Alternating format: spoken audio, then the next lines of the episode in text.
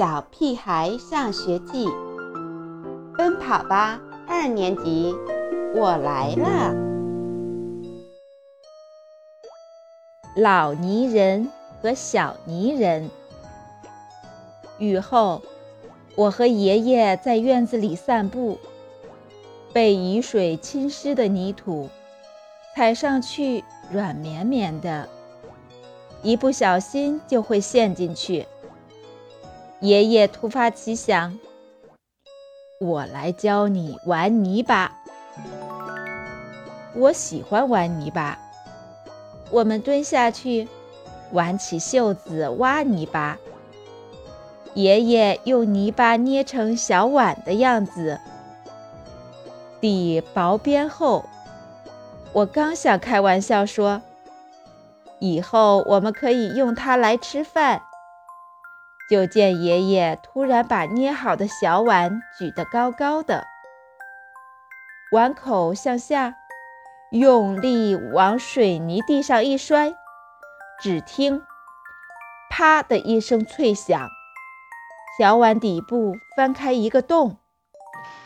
怎么样，好玩吗？爷爷笑呵呵地问。我惊讶得合不拢嘴。我也要摔。我学着爷爷的样子捏起来，可是我捏出的小碗摔在地上，要么碎成一堆，要么不出声。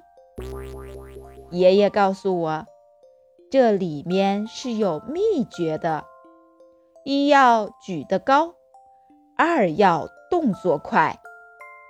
这样才能利用空气使薄薄的底部爆裂，发出响声。原来摔泥巴也有这么大的学问呢！在爷爷的指导下，我也能摔出很大的响声了。啪啪的响声吸引了一群小朋友，他们都羡慕极了，有几个经不住诱惑。也跟着摔起来。我们一边做一边摔，两手沾满了泥巴，黑黑的泥巴蹭在手上、脸上、衣服上，个个成了小泥猴。爷爷提议说：“我们来比赛，看谁摔得响，摔的窟窿大。”摔出来的窟窿要让对方用泥巴补上。窟窿大的挣的泥巴多，泥巴越多，做的碗越大，摔的就越响，窟窿就越大，挣的泥巴就越多。大家的兴致更高了，一时间噼噼啪啪摔泥巴的声音。此起彼伏，都快赶上大年三十的鞭炮了。看我们玩的高兴，爷爷又像和面一样，把泥巴揉成一大块，再分成六小块，分别做成圆形、椭圆形、半圆形等，用来制作小泥人的头。身体、手脚，不一会儿，一个活泼可爱的小泥人就做好了。我也学着爷爷的样子，把泥巴揉成一长条，把其中一头做成子弹头机车，再用一节节泥巴做成车厢。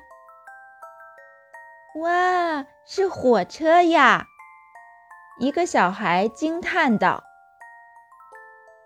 我来捏朵小花，我来捏条毛毛虫，我来捏个小花瓶。”大家越玩越起劲，蹭在脸上的泥巴干了，一说话直往下掉泥渣。